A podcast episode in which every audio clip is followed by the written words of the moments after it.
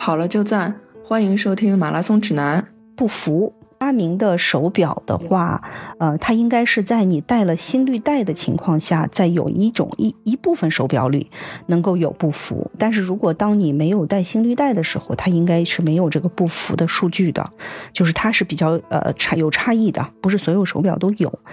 嗯，那么这个其实比较简单，就是你可以推算的，可以推算，比如说，哎，我今天早晨跑了一个九公里，那个就是九千米，对吧？对，就是两百一，不就是步频吗？啊，就是乘以时间，就是六十分钟嘛，乘以六十分钟，就是你在六十分钟里跑了多少步，啊，就是你多少频次嘛，迈了多少腿儿，多少下，然后用九千米去除以这个多少下，呃，除以这个数据，那么我就可以算出来说，我今天一步大概我的步幅是七十厘米左右，所以这个推算就是当你成为习惯以后，就很容易。它并不是说，哎，app 有或者没有，我基本上是可以推算出来的。所以，比如说我的数据就是这样：今天早上两二二百一十三的步频，然后六十分钟，然后用九千米除以这个数，我就是七十厘米。今天早上我的步幅大概就是个七十厘米。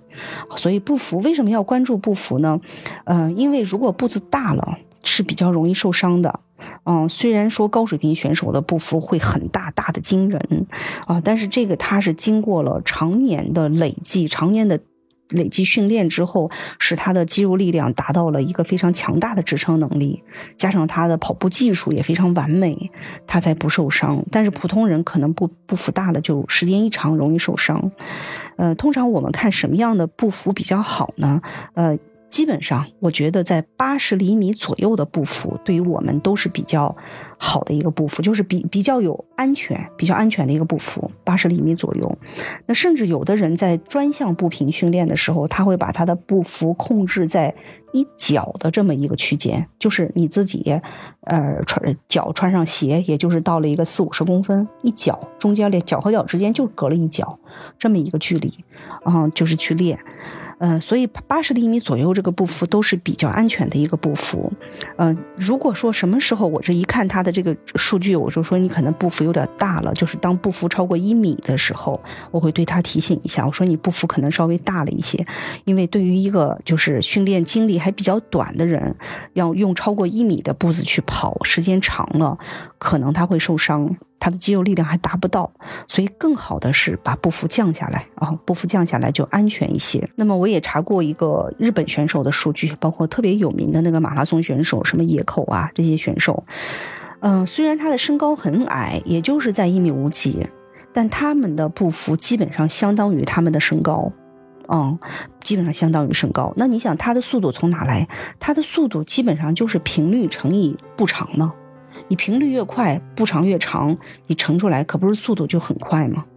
但是他在这么大步幅的情况下，他的步频居然在两百二到两百三，非常大。这么快步频的情况下，一一米就是他的身高是一米五，他的步幅也是一米五，才决定了他是成为世界顶级的这个马拉松高手。但这绝对不是咱们可以模仿的。如果我要是一米五，我觉得我那不是跑步，我那快三级跳了。虽然步幅不常用，但逐渐的我们要了解自己的步幅有多大。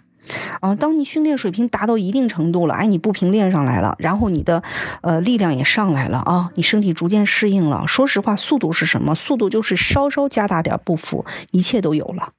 啊，这就是为什么别着急练速度，别着急练，他需要的这个力量支撑啊，各方面的技术水平还是要配合的很好。这些都有了，就叫一迈腿，就什么都有了。基本上是这个感觉啊！欢迎大家收听我们的完整版，在各大播客客户端搜索“马拉松指南”都可以收听。